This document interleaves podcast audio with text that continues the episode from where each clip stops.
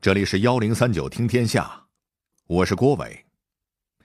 话说在唐文宗太和年间，洛阳的街道上，一个年轻书生正站在隔壁邻居姑娘家的窗户下边，大声的吟诵诗句：“今日东风自不胜，化作幽光入西海。”哎，李大哥。柳家妹子怎么了？这诗是何人所作呀？文采真好。怎么，妹妹喜欢？这是舍弟所作，他就住在我家，要不要认识一下？好啊，好啊，我还想跟他再求点诗呢。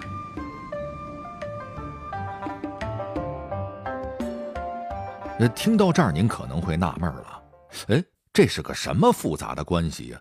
又是哥哥，又是妹妹，还出来个弟弟。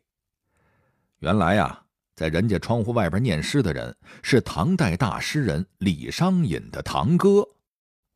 李商隐在堂哥家住的时候，看上了隔壁邻居家的一小姑娘，但又不好意思开口，于是想出了让他哥念诗这招。果然，妹子上钩了。哎，那么这位天生具备撩妹技能的大才子，一辈子。又有过哪些刻骨铭心的爱情呢？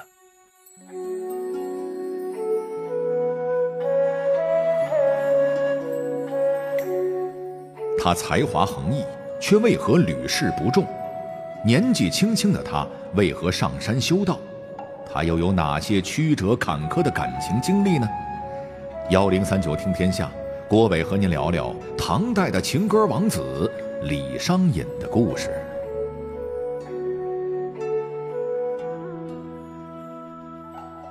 前一阵儿啊，网上有部热播的剧，叫做《柜中美人儿》，其中陈若萱饰演的李玉溪很是抢眼，不但文武双全，而且还爱上了皇帝的妃子。看过这部剧的朋友可能发现了，这剧中的李玉溪呀，其实就是以唐代大诗人李商隐为原型的。哎，因为李商隐字义山，号玉溪生。那么呢？历史上的李商隐真有这么一段大胆的爱情吗？其实这还真不是编剧的杜撰。根据现代学者的考证，李商隐的诗有两百多首，都是恋妃诗。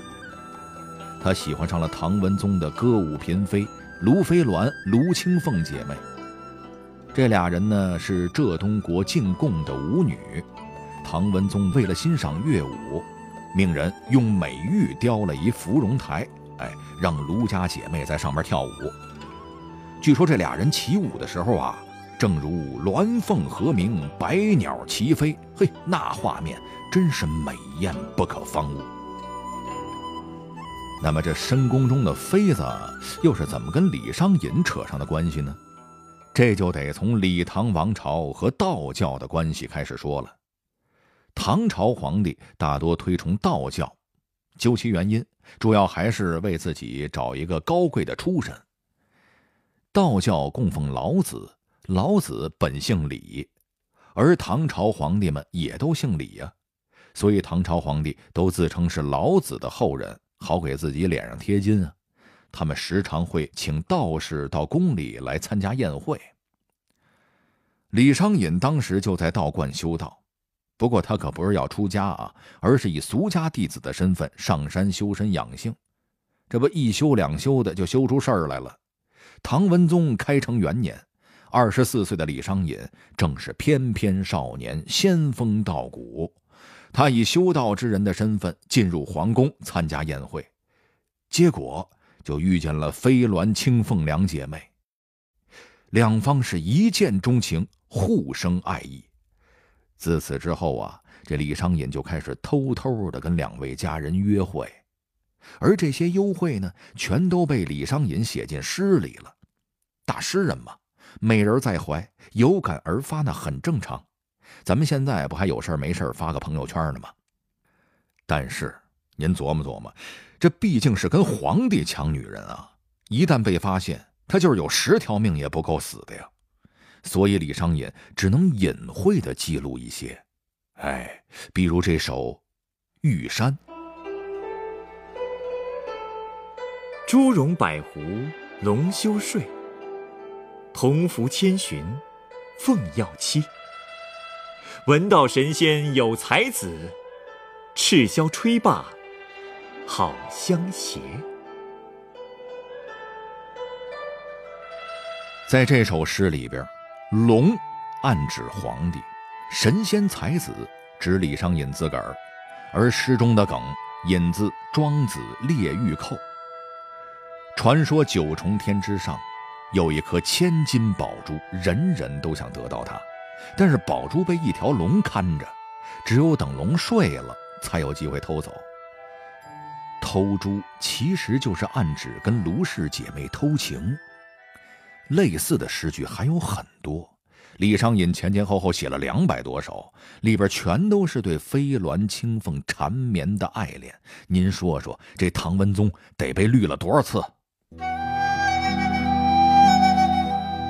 然而爱情。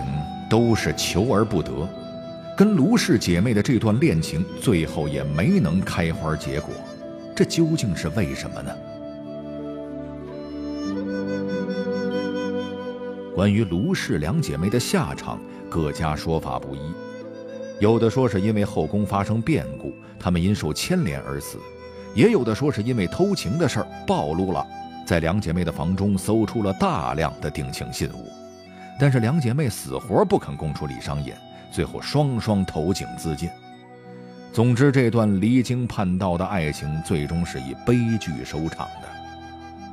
李商隐悲痛欲绝，于是他大笔一挥，赋诗一首：“沟水分流，西复东。九秋霜月，五更风。”离鸾别凤今何在？十二玉楼空。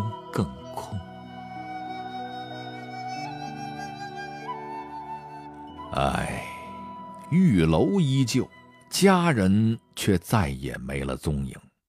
其实这也不是李商隐第一次失恋了，他的恋爱史啊，最早要追溯到十七岁的时候，对象呢？是隔壁邻居家那姑娘，名叫柳枝。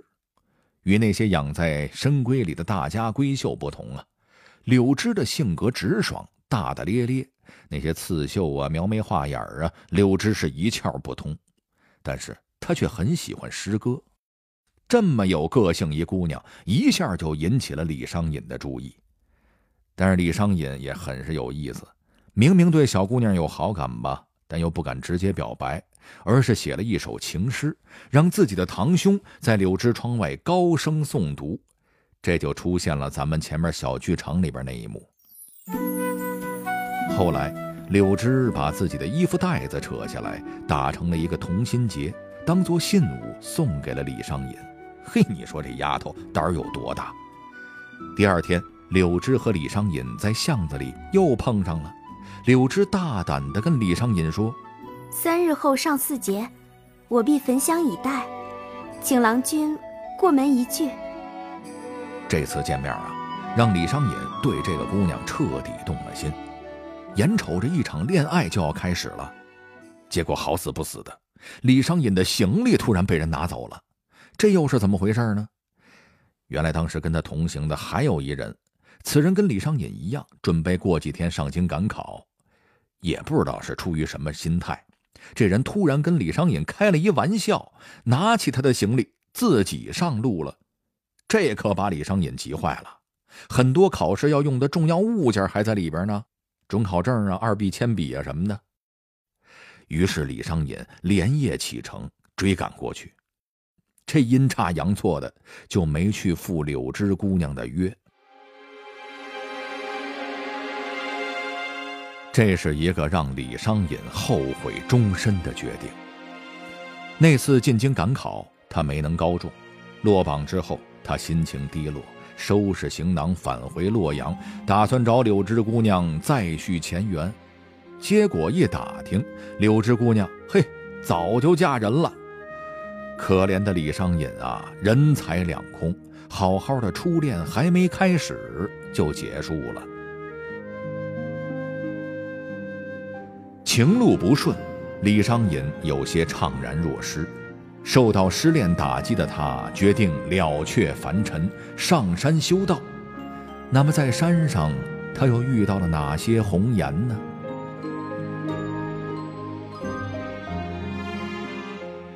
就在李商隐所在的道观对面有一个专门收女弟子的道观。当时有个漂亮的道姑，名叫宋华阳，俩人在机缘巧合之下结识。要不怎么说李商隐是一多情的种子呢？连修道都修得这么不老实。一见宋华阳，李商隐就春心荡漾了，俩人甜蜜相处了一段时间。说到这儿，您可能就会问了：这道姑还能和道士乱来呢？还有没有道德底线呀？哎，的确，李商隐是有些胆大，但是这也不能完全怪他呀。毕竟当时唐代的社会风气就是这样，一个字儿乱。不管怎么说吧，和宋华阳在一起的日子，的确让李商隐忘却了失恋的痛。但是最终这段感情也没能有结果。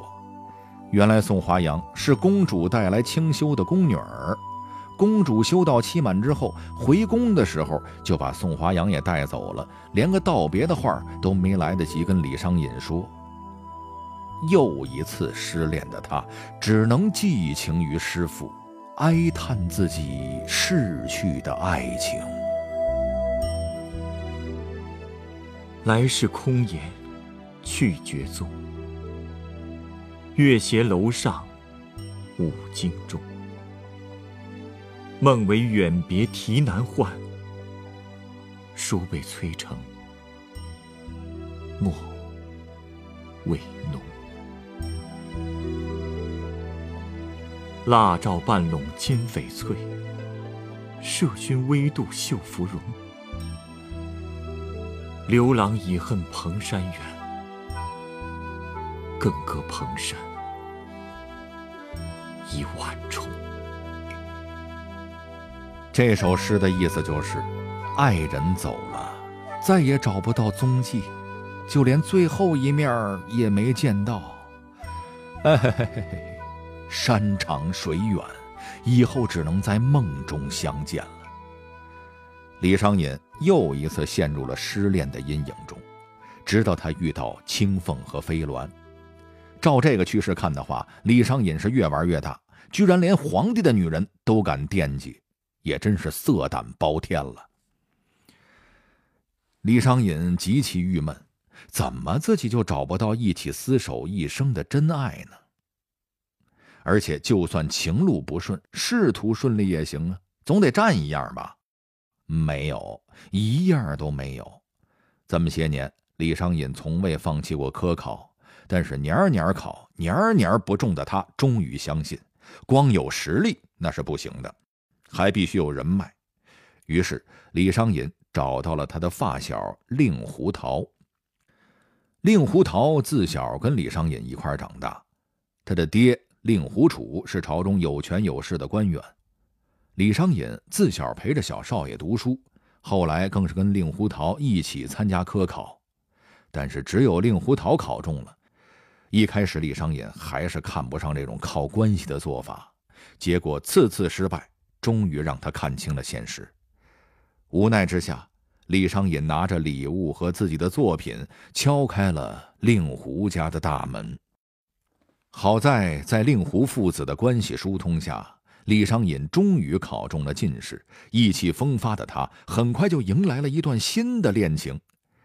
对方是节度使王茂元的千金，这位王姑娘啊，蕙质兰心，知书达理，俩人很快就拜堂成亲，喜结连理。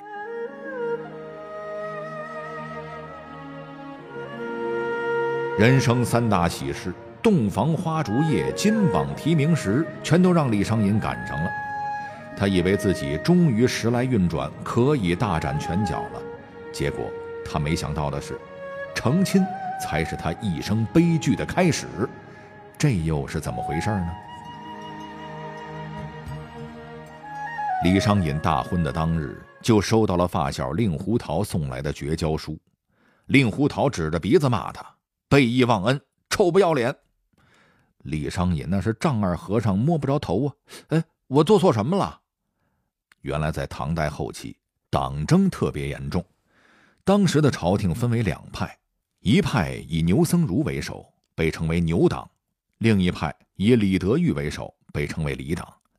李商隐的人生就毁在了党派之争上。那么，李商隐到底属于哪一派呢？答案是，他哪一派都不是。但又哪一派都是，这话怎么说呢？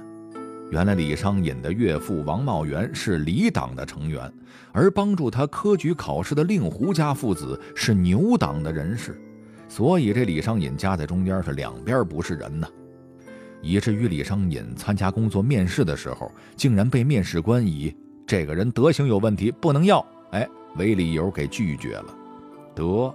李商隐辛辛苦苦这么多年，终于过了笔试，结果折在正审上了。这么一折腾啊，李商隐在长安城是待不下去了，只能收拾东西去地方找工作。他四处辗转，最后在巴蜀一带找到了一份幕僚的工作。但是他的妻子王氏在长安，夫妻只能常年分隔两地。夜深人静的时候。李商隐常常独坐窗边，万千的思念都化作了情意绵绵的诗句。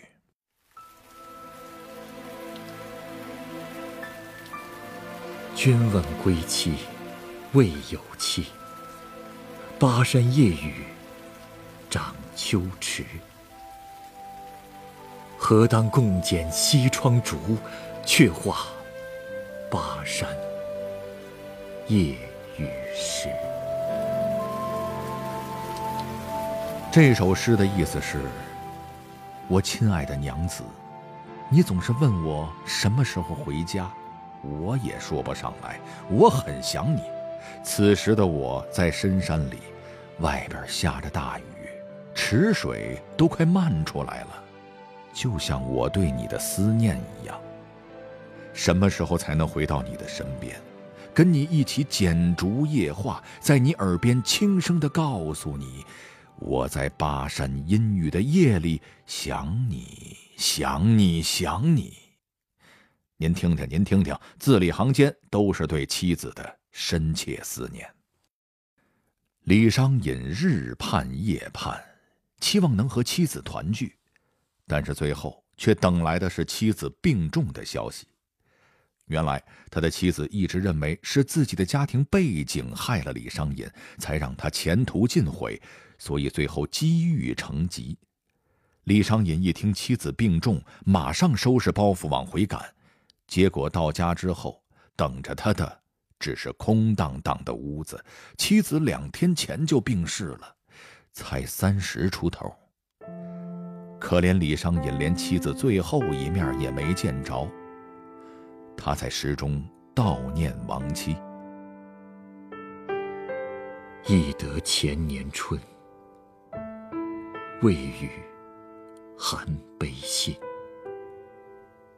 归来已不见，锦瑟长于人。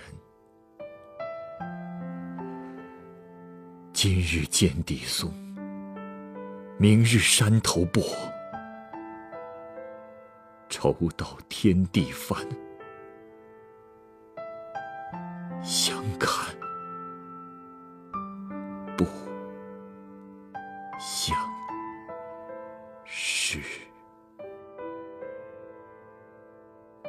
诗的意思是：你看你不在的这些日子里，我是吃不好睡不好，每天都愁眉不展，整整老了十几岁。如果现在被你看到的话，肯定认不出来我了吧？回顾李商隐的一生，仕途不顺，情路坎坷，他空有一身才华，却报国无门；他认真对待每一段感情，却都是悲剧收场。但是，也正是这些曲折坎坷的经历和刻骨铭心的爱情，才让他写出如此多荡气回肠、感人肺腑的诗句。听完他的故事，我们再来读他著名的《锦瑟》，是不是就更能理解了呢？锦瑟无端五十弦，一弦一柱思华年。庄生晓梦迷蝴蝶，望帝春心托杜鹃。沧海月明珠有泪，蓝田日暖玉生烟。此情可待成追忆，只是当时已惘然。